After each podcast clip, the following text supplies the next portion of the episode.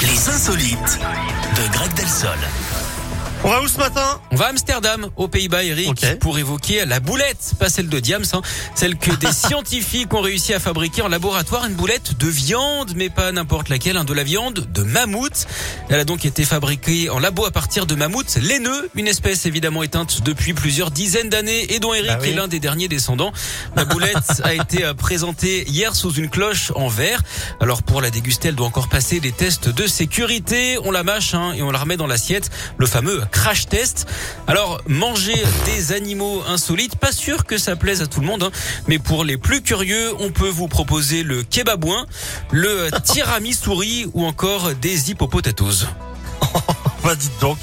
Merci beaucoup J'ai Greg. envie, hein Grave. J'ai tellement, tellement faim. Ah bah oui, j'imagine. Allez, on se retrouve tout à l'heure à 11h. À tout à l'heure. Comme premier Lizzo ou encore le duo Vianney Mika, ça arrive, c'est juste après.